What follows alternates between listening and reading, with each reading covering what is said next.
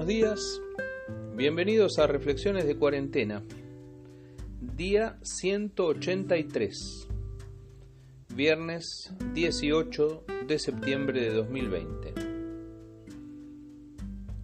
Hoy compartimos 6 metros 15 centímetros. Todos los deportistas se entrenan con mucha disciplina. Ellos lo hacen para obtener un premio que se echa a perder. Nosotros, en cambio, por uno que dura para siempre. Primera carta del apóstol Pablo a los Corintios capítulo 9, versículo 25 en la nueva versión internacional.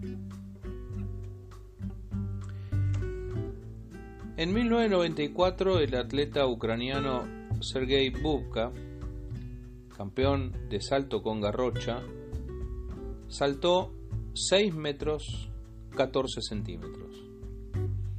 Bubka fue campeón olímpico en los Juegos de Seúl 1988 y fue muchas veces campeón mundial de atletismo, siempre en salto con garrocha, su especialidad. Marcó 35 plusmarcas mundiales, lo que se dice, con todo respeto, una bestia, un campeón inigualable.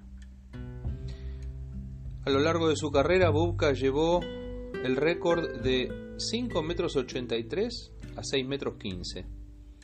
En los años 90 nadie saltaba tanto como Bubka.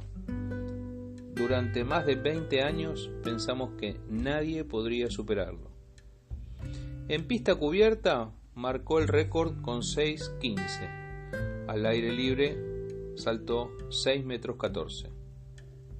Ayer, un joven saltador sueco de solo 20 años, Armand Duplantis, lo superó al saltar 6 metros y 15 centímetros al aire libre en el Estadio Olímpico de Roma.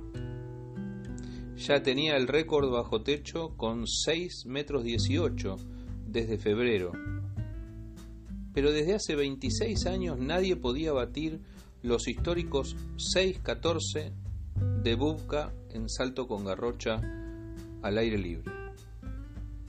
Hasta hoy. Al ver el video de su salto se nota que le sobraron unos centímetros. Va a seguir progresando, va a romper nuevos récords. Uno lo ve saltar con tanta facilidad que se pregunta dónde estará su secreto, en la velocidad de las piernas, en la fuerza de sus brazos, en la técnica del movimiento. Debe ser todo combinado, que genera la perfección en el salto y un resultado asombroso. El apóstol Pablo comparó la vida del creyente con el desempeño de un atleta. En su época no había salto con garrocha, pero sí esforzados atletas que corrían en el estadio. La maratón existía como carrera desde tiempos de los griegos, varios siglos antes de Cristo. Los romanos amaban los espectáculos en el estadio. El Coliseo, el gran circo romano, fue el escenario de grandes hazañas atléticas. Los grandes deportistas se entrenan para ganar un título, diría Pablo. Y está bien, a eso se dedican, para eso viven. Y se entrenan con muchísima disciplina. Hoy, entrenamiento, dieta, controles médicos y una vida de mucho sacrificio para limar una décima en una carrera, para sumarle un centímetro al salto o unos gramos al levantamiento de pesas. No vale hacer trampas, no vale el doping ni las sustancias prohibidas. Son muchos los que compiten, pero uno solo se lleva el premio, dice Pablo. Corran de tal manera que lo obtengan corramos sin ser descalificados. El jurado observa atentamente la competición. Los reglamentos son estrictos, los jueces son severos. Nosotros también corremos, nosotros los creyentes somos como los atletas. Imitemos su disciplina, su compromiso, su dedicación. Vivamos la vida como una carrera. Al final de sus días Pablo dijo, he peleado la buena batalla, he acabado la carrera, he guardado la fe. Estoy listo para recibir la corona que el Señor, juez justo, me dará. Escuchemos a Pablo decirnos, yo no corro como quien no tiene una meta, yo corro con un objetivo. Yo no lucho tirando golpes al aire, peleo para ganar. Cuando vi el récord de Duplantis, pensé 6 metros 15 centímetros. Él saltó por la gloria del deporte. Nosotros vivimos y corremos esta vida por la gloria eterna. ¿Y vos por qué estás corriendo?